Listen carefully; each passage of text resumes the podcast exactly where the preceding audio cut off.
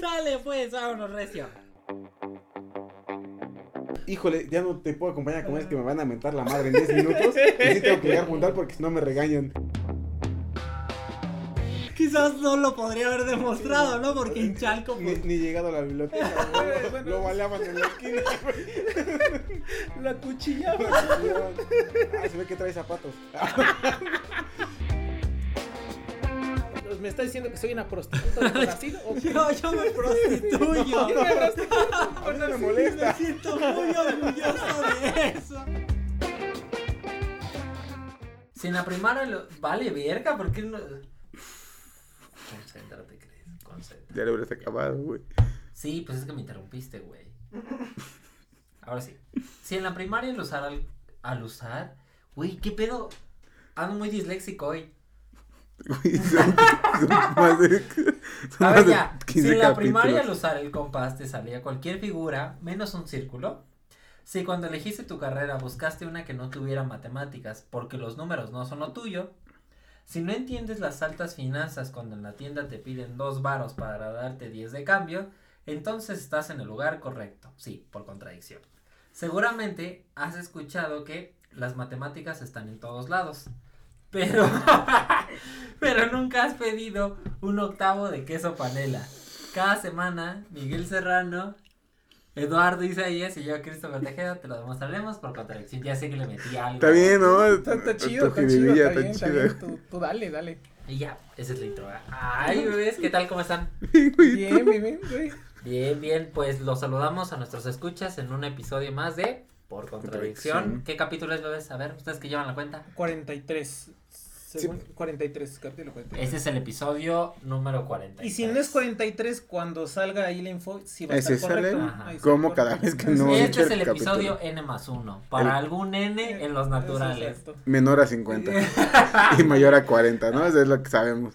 Ok, perfecto. Pues el día de hoy eh, vamos a hablar de un tema interesante.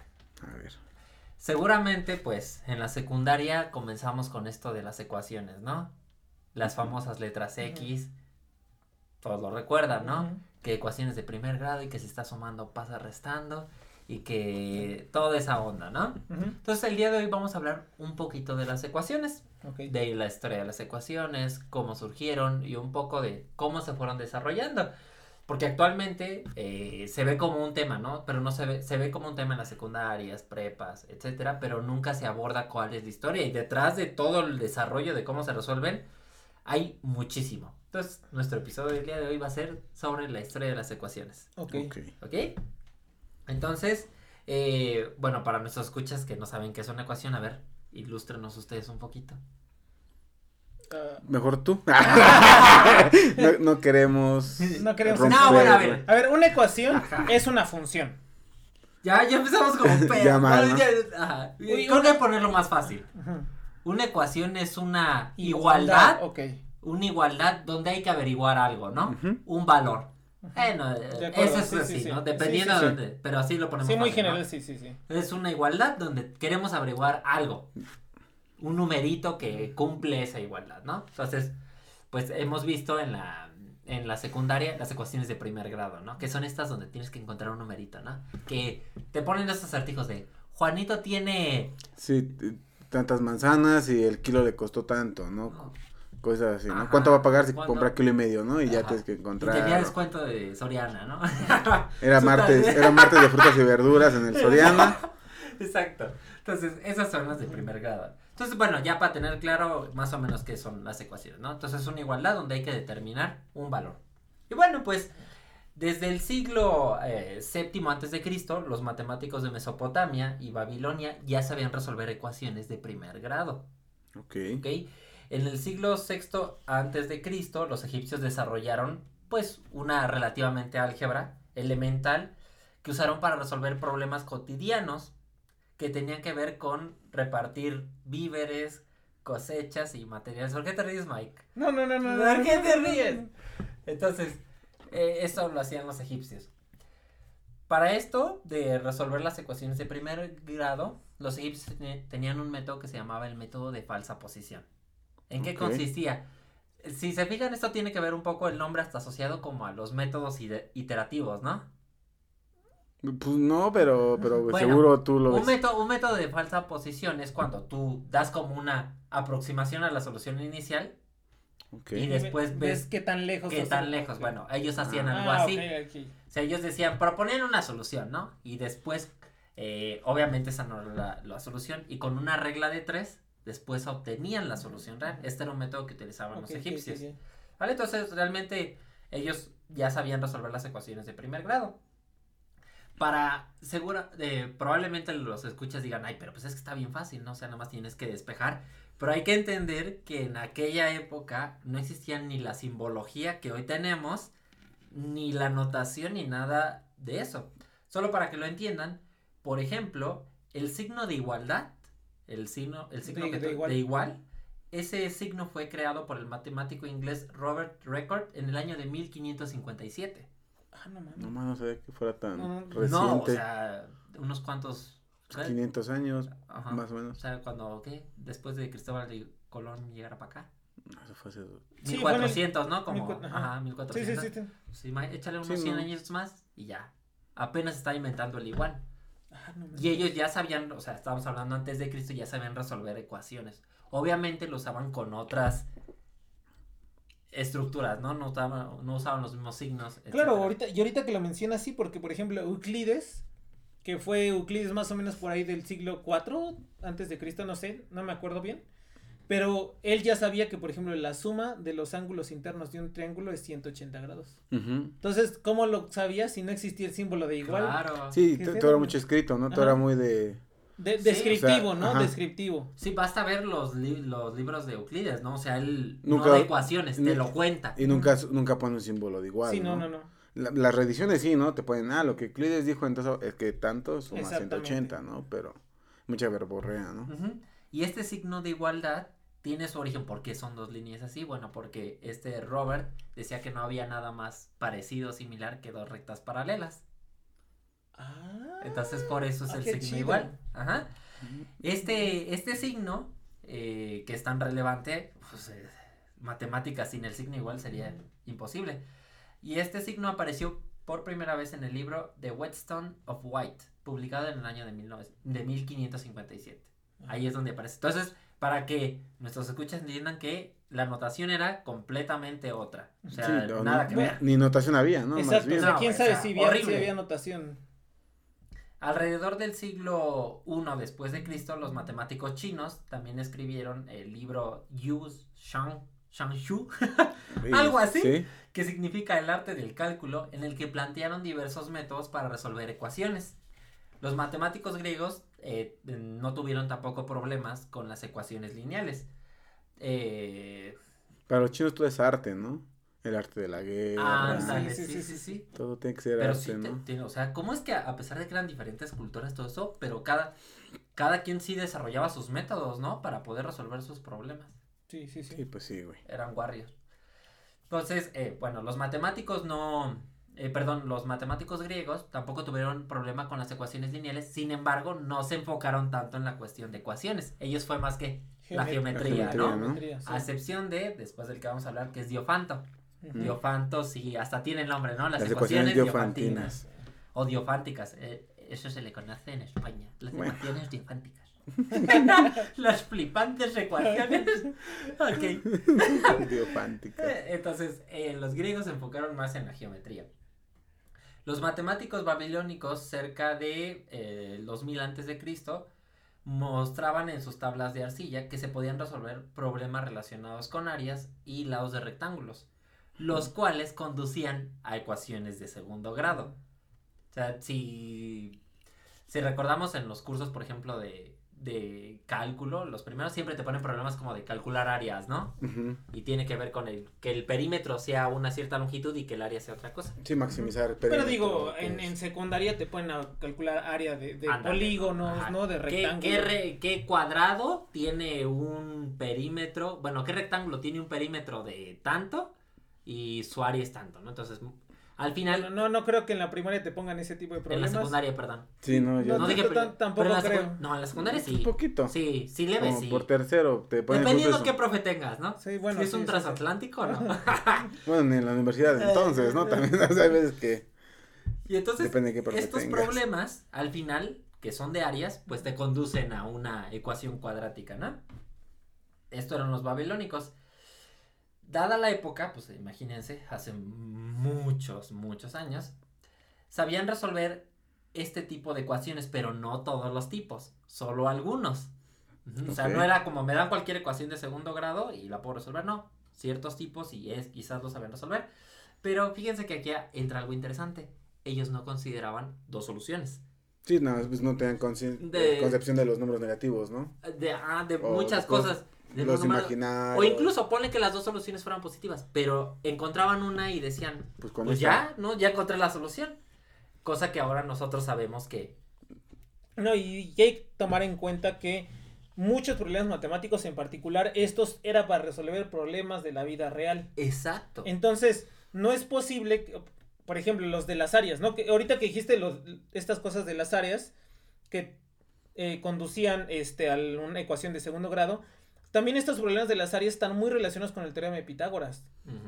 Y entonces, eh, no es posible, por ejemplo, que la solución es un número negativo, no es posible tener una longitud negativa, ¿no? Si vas a medir ciertas áreas para el cultivo al lado del Nilo, ¿no? Para que cuando se inunde y esas cosas. Y por eso es que no se, ellos no, Sí, no, concebían. sí no concebían exactamente otro tipo de solución porque no era como tan Natural. abstracto, no era natural, exacto, que, que existiera otra solución que no tuviera sentido en la realidad. Claro, porque al final lo que ellos hacían era asociarle a las cosas un sentido físico, ¿no? Una longitud o algo así, como que te salga menos dos. güey. Sí, Pues, o sea, ahorita. ¿Para qué? ahorita en, la- en las matemáticas, quizás nosotros en, en nuestra carrera, pero quizás los que no, este, no estudian matemáticas por carrera y tengan que ver este, matemáticas, que prácticamente son todas las carreras. sí. Eh, hay cosas que a ustedes no les van a hacer sentido, o sea, que solo tienen que hacer una cuentita y qué significa ese número. Eso no tiene sentido para, en la gran mayoría de las, de las, de las situaciones. Pero antes, sí. Antes los números tenían una, un sentido real, o sea, de, de solución de un problema. Sí. Sí, no eran problemas de pizarrón ni de cuaderno, ¿no? Sí, que Pe- Pepito tenía pi lápices. ¿no? 50 manzanas, ¿no? Exactamente. Entonces, eh, bueno, pues como les comentaba, o sea, eh, al final los matemáticos babilónicos, pues sí, ¿no? Resolvían ciertos problemas de ecuaciones cuadráticas, pero no completamente todos. Y claro, como dice Miguel, no se contemplaba la solución, o no se, Sí, iban por la solución que les cuadraba en el Ajá. momento, ¿no? sí, y no pensaban como que hay, todas tienen dos o así. Simplemente es como que, ah, mira, este caso particular sí lo logramos resolver y era con tablas, o sea, no era de que un algoritmo, sino era con ciertamente con tablas. Ujú. Por otra parte, en la cultura gri- griega, eh, pues también les llevó, eh, justamente surgieron las ecuaciones de segundo grado, ¿en qué? Como Miguel decía, por el teorema de Pitágoras. El teorema de Pitágoras es una, al final es una ecuación que tiene incógnitas, de es de segundo grado, ¿no? Así es. Entonces, obligatoriamente los llevó. Y aquí empiezan muchas cosas. Por ejemplo, el gran problema que tenían los griegos era cuando tú tienes cuánto mide la diagonal de un cuadrado cuyos lados valen uno. Porque eso te Sí. lleva al teorema de Pitágoras y al final sale que es la raíz de 2. ujú.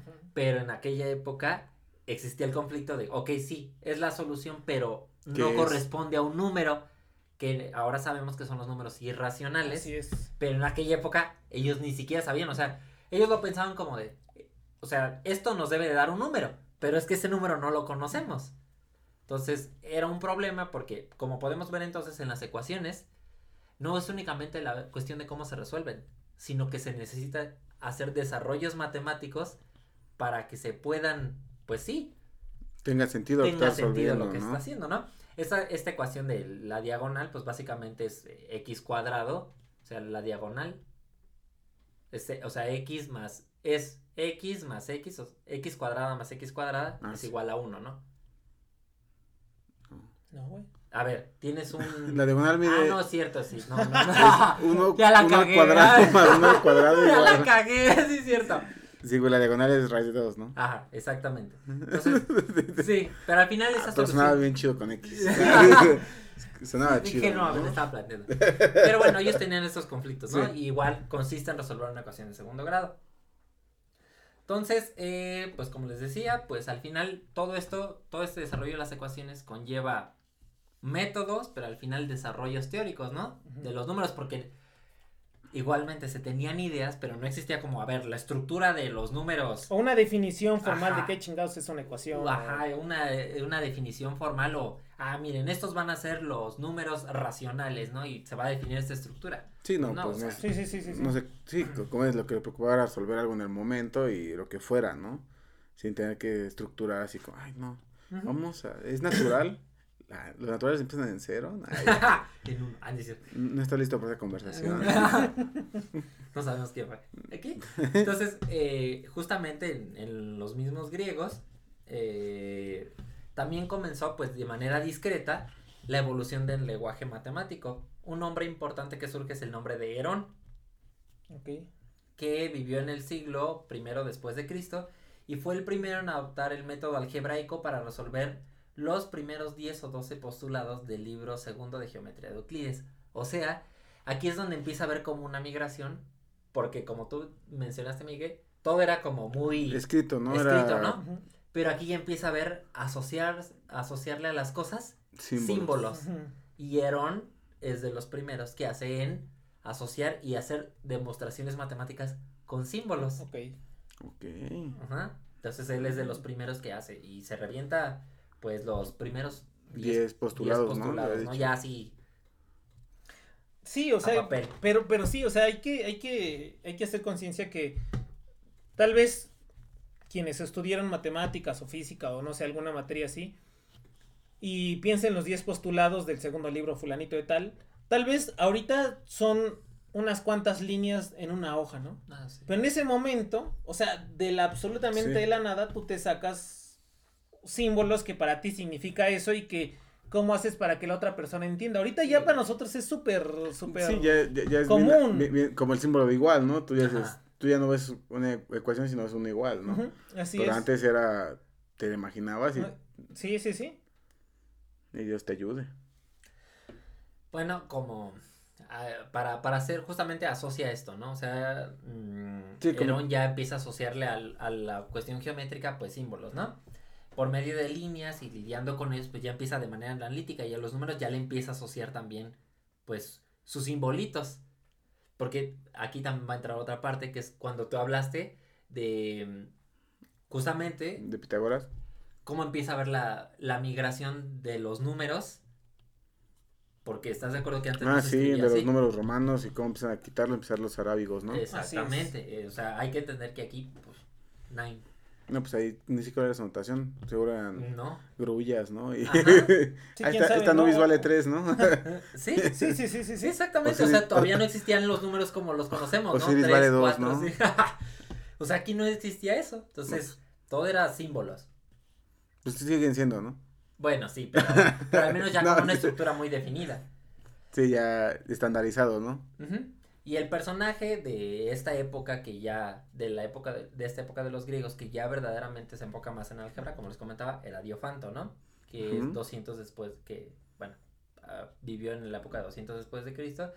Y pues sus, sus aportaciones sí son considerables, Sí. ¿no? En el, en el ámbito de la, del álgebra.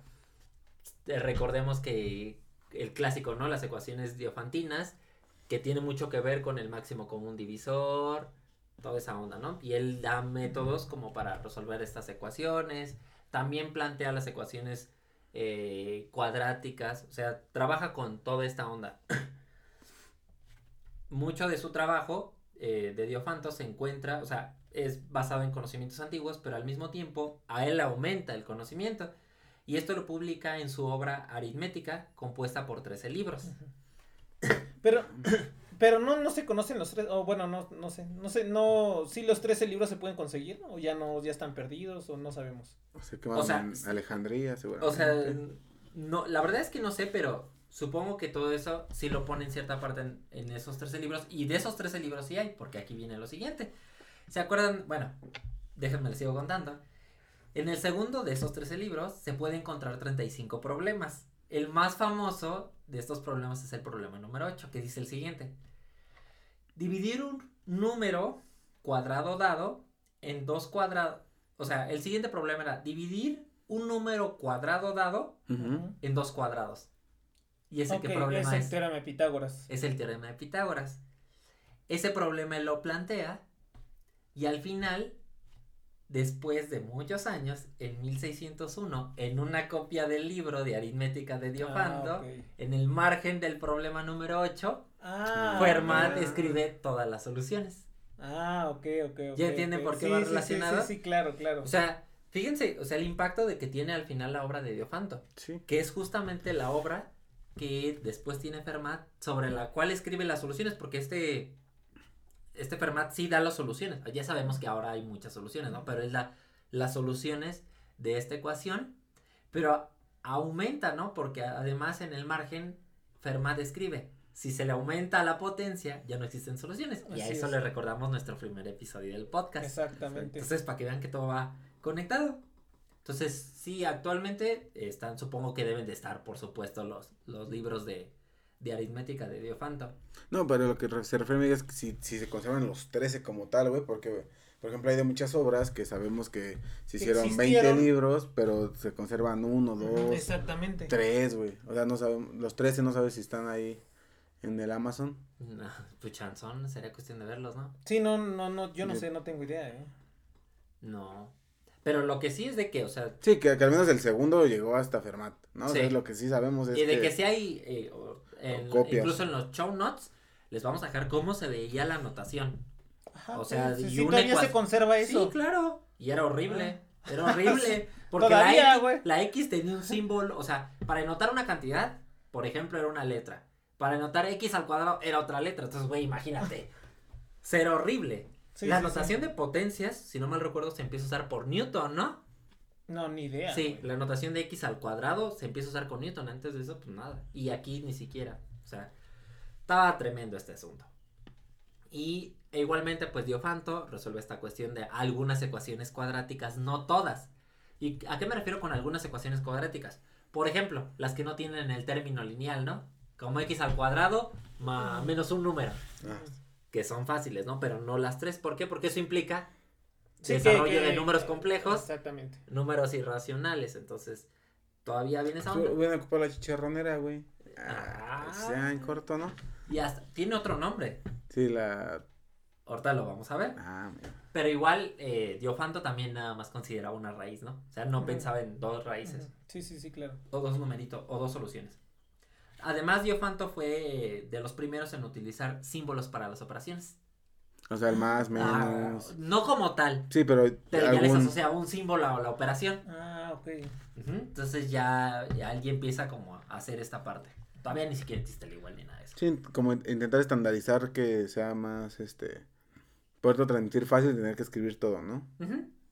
Y mientras tanto, en la cultura china se pueden encontrar reglas para solucionar ecuaciones cuadráticas en el libro de los nueve capítulos.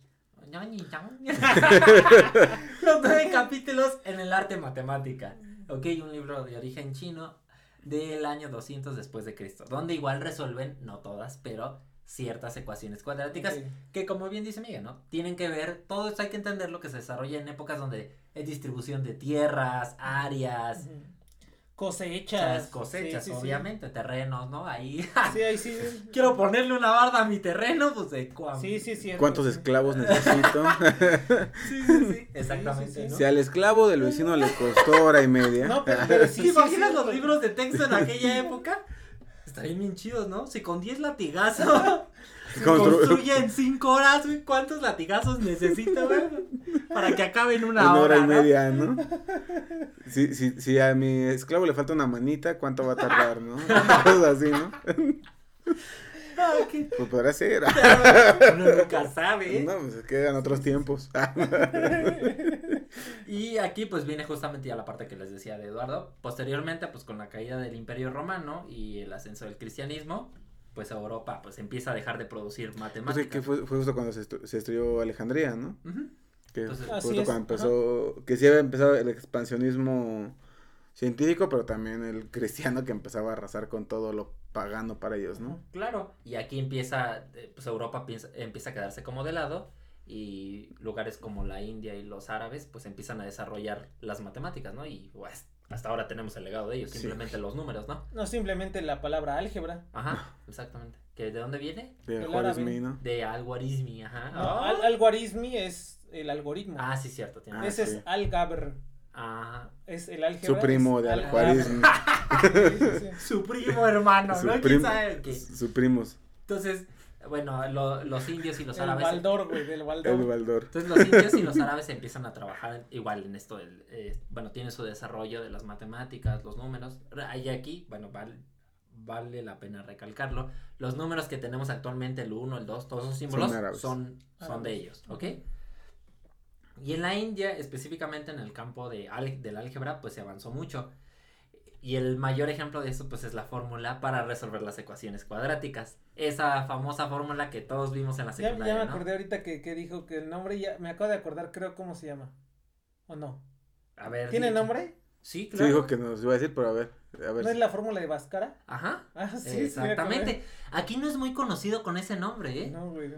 Yo, yo conocí ese nombre cuando estuve en Brasil, que decían la fórmula, allá es como más la fórmula de Bhaskara, pero aquí siempre la conocí como la fórmula cuadrática o la fórmula general. La fórmula chicharronera, O la, güey. chicha- la chicharrona es para el barrio, ¿no? Pero allá, ¿cómo le decían en.? Así la fórmula de Bhaskara. No le decían así. La No, chicharronera, ¿no? Así. chicha- chicharronera, ¿no? La yoga bonito. no, me ¿No? nada eso. ¿Tú sí la conocías? Yo la conocía como la Yo chicharronera desde, o yo la desde fórmula que la general. aprendí, la conocí como chicharronera. Sí. Y ya cuando entré a la universidad, ya supe que se llamaba la fórmula general la de solución de ecuaciones. La fórmula general de solución de ecuaciones de segundo grado. Exactamente. Porque la y- tercera grado es la de este de. Eh, Tartaglia. Cart- Cardano. Cardano. Cardano, Cardano, ajá, Cardano, Cardano. Entonces, bueno, el eh, a Bhaskara es al que se le, Ah. se le atribuye la fórmula, ¿no? Para resolver ecuaciones Sí, de sí, segundo grado, esa que dice x es igual a menos b más menos la raíz cuadrada de b al cuadrado menos 4c sobre Los 2 que están escuchando ahorita están así de. Ay, no. güey. Y e- e igualmente, esa fórmula no tenía los símbolos que ahora tenemos, porque el símbolo de raíz cuadrada igual surge, o sea, ese símbolo de raíz surge por 1500 y algo. O sea, igual se contaba, ¿no? Como de, a un número calcularos la raíz cuadrada y así, cosas así. Sí, O sea, bueno, pero era- no decían raíz cuadrada, supongo. No, no, no, supongo que, eh, no sé cómo le dirían, pero Sí, quién sabe. debería de haber sido complicado. Sin embargo, eh, La fórmula como tal, la, la inversa del cuadrado, calcúlale. Sí, sí, algo, Algo sí, sí, así, sí, no sí, lo como- dudes. Como Sí, sí, sí. eh, el producto doble que no es doble, algo, Claro. ¿no? O sea, hay que ver, hay que investigar, estaría interesante ver cómo. Y entonces, eh, la fórmula de segundo grado se le atribuye a Bhaskara, o Bhaskara, como quieran llamar. Sin embargo, pues eh, fue descubierta por el indio Sridhara. Ajá, 970 después de Cristo. Ajá, bueno, su pronunciación está bien difícil. S-R-I-D-A-H-A-R-A. Sridhara. Sridhara o algo así. Seguro está mal las tres Sí, sí, que claro. hiciste. Seguro ninguna de esas, ¿no? Entonces, eh, bueno, tenemos esa formulita. Y dependiendo, obviamente, pues del tipo de ecuación cuadrática, hay soluciones reales, ¿o no? Pero aquí viene lo mismo, no tenían una estructura, o sea, pero aquí ya se conoce que sí podía tener dos Sí, soluciones. aquí empieza a ver las dos soluciones. Claro, porque si tienes esa fórmula ya sabes que va a tener dos, Dos soluciones. soluciones. Sí. Sí, claro, o sea, ponle que para ellos si las dos soluciones eran positivas, ah, güey, pues sí tiene todo el sentido del Sí, mundo. pero si sale negativa ya. Pero si la raíz de, de la raíz te sale menos 4 y decía, güey, qué pedo, esto, ¿cómo se trabaja? Entonces, Porque también te pueden salir las dos soluciones negativas. ajá. Sí, o sea, es- al Sí, final no, es una parábola. Es una parábola, la puedes A la trasladar a izquierda. muchos lados y te puede salir dos soluciones negativas. O sea, sí podría ser que tenga una única solución repetida. Bueno, cuenta como dos, ¿no? O que las dos fueran complejas. O que las dos Claro. fueran reales positivas. O, O las reales dos reales negativas. negativas. Sí, o sí, sí. campechano, ¿no? Ajá. Entonces, pero aquí ya empieza como Sí, ya empieza a tener como un poquito más, más, de noción, visión, ¿no? más de visión. Pero, o sea, lo que está chido es, solo vean cuántos años son. O sea, estábamos hablando de uf, antes de Cristo y hasta después de Cristo para que solo se trabaje la ecuación de segundo grado y se tengan como ya más estructura de resolverla. Incluso ya si hablamos así específicamente de cualquier ecuación de segundo grado, eso implica hasta el teorema fundamental del álgebra. De que todos tienen solución. Sí. Este, Sí, pero es que ahí estás hablando de que ya hay números complejos y toda la estructura. Pues sí, güey. Me, me quedé así, ira. no entendí eso último Sí, o sea, nosotros, o sea, yo estoy hablando de que la ecuación de segundo grado observa, estamos hablando desde antes de Cristo. Sí, que desde uno se bajó el cerebro, güey, así que Sí, sí. ¿Cómo ¿En qué momento salió el teorema fundamental álgebra? El No, Miguel, es que a ver. el Miguel es como cuando estás en una película y disocias tantito y. Chinga, espérame, ¿qué pasó? Ya le uso tantito, ¿no? A ver, explícame. a Lo que, quiero, lo que quiero dejar claro es que hay que entender que, por ejemplo, las soluciones de las ecuaciones de primer grado abarcan relativamente poco tiempo, ¿no? Sin embargo, las de segundo grado hay que observar que implica desarrollo de números Ah, irracionales, claro, claro. eh, números negativos que entonces no hay un como una estructura de ah todas tienen dos soluciones y todas se resuelven así. Sino de ah estas particularmente se resuelven de esta forma. Que así fue como, así fue como se resolvieron, ¿no? Primero se resolvió este caso, luego este caso, y después así fueron Ajá. evolucionando, ¿no? hasta que Bhaskara da la fórmula, ¿no? Sin embargo, aquí no se entiende todavía de que puedan existir dos soluciones complejas. Sí. ah, entonces- claro, claro. Eso es a lo que me refiero. O sea, ya cuando a ti te dan una ecuación de segundo grado y siempre la puedes resolver, ¿estás de acuerdo que implica el desarrollo de números imaginarios Claro. y el teorema fundamental del álgebra, que es hasta 1800 o algo así? El teorema fundamental del álgebra es el que dice que cualquier polinomio se puede descomponer, ¿no? En- Ah, en producto o el que te dice que, sí, al final es un corolario, pero es el que te dice que una ecuación polinomial de grado n tiene n soluciones. Así es. Pero como ya es cuando incluyes que notas pueden ser reales, complejas, o sea, ya es que sí tiene... Cualquier ver, ecuación yo puedo Así resolver. con eso sí ya entendí por qué está el teorema fundamental del álgebra aquí metido, ¿eh? Sí, sí, sí. Exactamente, o sea, para que tú digas ya cualquiera yo la puedo resolver. Entonces aquí ya implica esto, pero eso ya tiene que ver con el teorema fundamental y hasta Gauss. Y el desarrollo de variable compleja, porque ese teorema se desarrolla So- se de hecho, con solo variable- se puede demostrar con con variable variable Sí, compleja. por justo la parte Ujú. porque compleja. necesitas números. Ah, y pero ya, o sea, solo para dejar en claro todo el tiempo que abarca, o sea, y eh, los profes a los niños les piden que lo demuestren, ¿no? Como resuelve esta ecuación, ¿no? En 20 minutos cuando es algo que duró. uf, Miles, Miles de años. Sí, sí, sí, miles de años. Entonces, bueno, lo repito, y aquí implica el desarrollo de números imaginarios que ni al caso en aquella época, ¿no? La historia de la ecuación de tercer grado eh, es bastante interesante, tú ya la platicaste un poquito, ¿no? De esto de los duelos matemáticos. Ah, chinga. Pues claro. ¿Yo cuándo?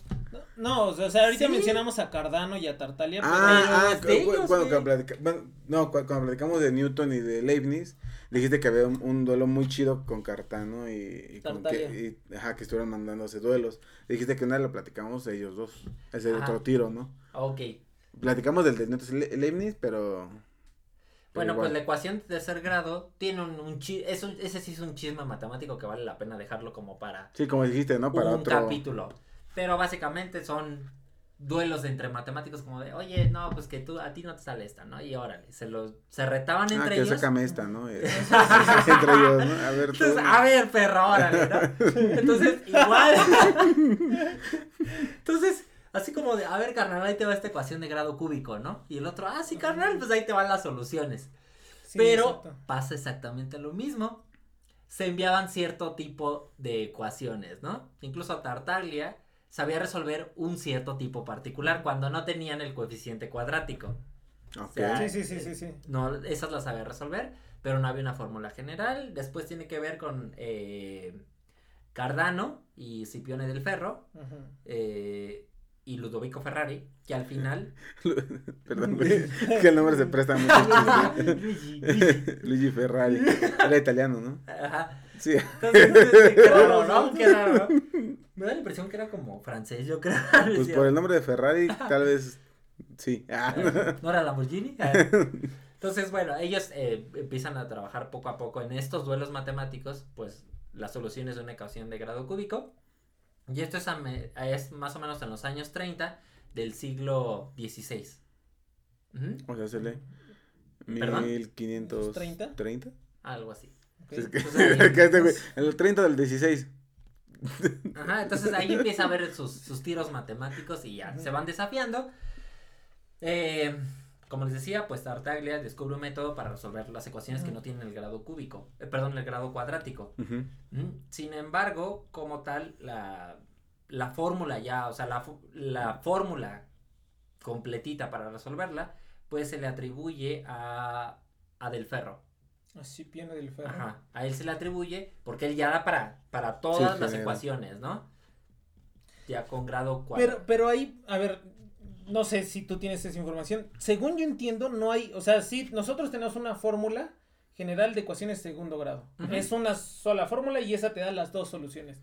Pero no hay una fórmula así para del tercer grado, ¿no? Más sí, bien claro. hay una, hay para cada uno de los coeficientes, ¿no? No, no, no. No, o, sí, sea, hay una fórmula. eh, o sea, la técnica consiste en hacer ciertos cambios, pero al final sí hay una solución, sí hay una fórmula. Mm, Sí, para que ya no es a partir de grado Ajá. 3. De grado No, 4 ya. De 4 también, de grado 5 ya para adelante ya no hay. Y eso tiene que ver con eh, el de-. El de 4 dicen que es una jaladota, ¿no? Su, su ecuación general ya está. Travieso el muchacho, ¿eh? que ya está muy difícil, ¿no? La de grado 4. Sí, ¿no? sí, sí. Pero al final sí existe fórmula. Sí, ya de Ya 4 de grado arriba. quinto para adelante no, y eso es lo que demuestra Évariste Galois, ¿no? Porque tiene que ver con el desarrollo de teoría de Galois. Pero eh, al final, o sea, Tartaglia tiene un cierto tipo de ecuaciones de grado cúbico que sí resuelve, pero ya la fórmula, la chida la da del ferro. Y ahí, ahí hasta Tartaglia se siente traicionado en algún momento porque dice, ah, carnal, es que yo te di el secreto y, Sí, y sí, tú, sí. Lo, tú lo diste, ¿no? Y el otro güey como, no, pues no, no fue por ti, güey, o sea, salió por otro lado. Sí, sí, sí, sí, sí. Entonces, sí, sí. es todo un chisme matemático que vale la pena Está contar. chido ese chisme, sí. Ujú. Y bueno, pues fue publicada en el año de 1545. Y la, ecua- la fórmula, pues de cuarto grado, también se publica ahí. Y esa es por Ferrari. ¿Ok? Ah, míralo. No antes de carros. Hacía matemáticas también. ujú. es Entonces, el tatara, tatara, tatarabuelo del ingeniero Ferrari. De Don Ferrari. exacto. Y aquí tiene que ver mucho el símbolo de raíz, ¿no? Todo esto, pues ya aparece todo el tiempo lo de las raíces. Como les decía, el símbolo de raíz cuadrada se implementa por Christoph Rudolph en 1525. O sea, a- Ah, bueno, entonces ya este Cardano, Tartaria, Ferrari ya usaban el símbolo, ¿no? Pero tenía años en, en uso, ¿no? 20 añitos ya empezaba a usarse, ¿no? pues sí, sí, ya, ya empiezan con ciertas cosas. No, no, pero es que también la otra onda es que ahorita, por ejemplo, alguien hace un símbolo y Sí, tarda. publica Y digo, a, a que lo adopten, ¿no? Que conozcan. Pero en ese tiempo yo creo era aún más tiempo que se tardaba, Sí. ¿no? En Sí, porque de, de- de 20 años yo creo que ya vean. 20 años igual sí Ya ya, era más como a verlo, ¿no? ¿Quién sabe? Sí, quién sabe. sí. Pues- ¿Quién pues, sabe? que- que la llevaban un año. era muy lenta. Pero llevaban un año viéndolo, ¿no? Pues sí, O sea, cuando era lo de Newton y Leibniz, ¿cuánto tardaba en llegar una carta? No, pues se murió creo que apenas. creo que Ya, apenas. ya se demostró el teorema. Creo que apenas Leibniz recibió la carta de Newton. Y aquí pues viene un poquito el desarrollo de los números imaginarios, ¿no? ok. Los primeros eh, pioneros o de los pioneros en las raíces negativas, que es la raíz de menos 4, así, cualquier tu- número negativo, fue el matemático italiano Rafael Bombelli en 1526. Y eh, su principal publicación fue llamada Álgebra y está compuesta por cinco volúmenes y fue editada en el año posterior, a su muerte en 1573. En ella se puede ver que explica pues los números que aún no, ¿no? O sea, los números imaginarios y además define algunas reglas para trabajar. Incluso en los show notes les vamos a dejar el texto original donde él lo pone obviamente en, En italiano. en italiano. Lo pone en latino que plusman y bueno, sí. mm, lo dice, ¿no? lo dice. Eso. Lo dice. Negativi, ¿no? Negativi, negativi, positivi. Es italiano, Alguna ¿no? mamá así, ¿no? Entonces, bueno, este, este matemático italiano pues ya empieza a definir las reglas, pero aquí ya empieza como a ver esta estructura ya de los Sí. números nada más imaginarios. Nada más imaginarios. Ok, ok. Posteriormente, en el siglo XVII, René Descartes, pues ya lo sabemos, ¿no? El filósofo y matemático, en su libro Discurso del Método, dice, no siempre las raíces verdaderas, a él le llama verdaderas a las Ah, positivas, o falsas a las negativas, de una ecuación son reales. A veces son imaginarias. Y de esta frase, de esta, de esta pequeña frase, es de donde se deriva el nombre de los números. Mm. Los números imaginarios. Es por René Descartes. Pero después ahí el que lo eh, populariza, el nombre que lo populariza es Euler, creo, ¿no? O Sí, alguno de ellos, tiene ¿no? mucho que ver con Euler. Exactamente.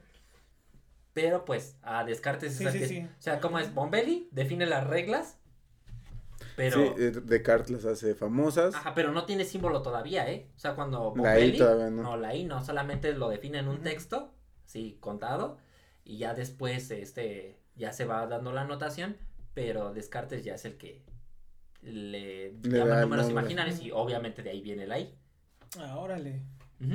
Que es la raíz de menos uno. ¿no? Una grande, y es lo que, esto que decía Miguel, uno de los grandes problemas para admitir este, el tra- admitir el trabajar con estos números es que no se les podía asociar a algo, ¿no? O sea, un objeto, o, pues sí, que no existía un objeto al que asociarlo físicamente, o que no tenía una representación física o geométrica, Sí, ¿no? exacto. Entonces, justamente la persona que empezó a trabajar en esto fue Abraham Movier, De Moab. De Ajá, Moa. o- De Moab, Moab, ¿no? De Moab, ajá, de Moab. que es muy conocido por, Las La- fórmulas de Moibre. ajá, que justamente son de los números, Las raíces, ¿no? Las Ajá. raíces de complejos, ¿no? Es la, la de Moa, ¿no? O que son los- Movir, o De- de- yo sí creo que es, Es de, de, Moab. ¿No? Aunque se escribe de Moibre. de Moibre. que al final son las que son los vértices De un polígono. regular Que de, tiene de, tantas- de N lados. de n lados. eh, ajá. Y donde n es el grado del polinomio, ¿no? Exactamente. Está bien perro eso, Ah, ¿no? Como... ah, sí, güey, somos No, chipoclería, güey, aquí. ¿eh? En el año de, bueno, ¿Cómo es que no hemos terminado la tesis? Ah, Ah, es que no tenemos que ver raíces de Moa, güey.